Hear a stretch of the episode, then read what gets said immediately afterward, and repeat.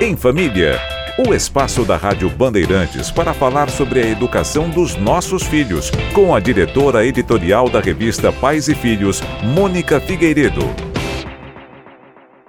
Oi, Mônica. Oba, tudo bom? Tudo bem. Eu quero te perguntar sobre a importância e se há também um limite para os pais ensinarem educação financeira para os filhos? Ah, isso é um assunto que a gente não vai conseguir vencer aqui em um minuto.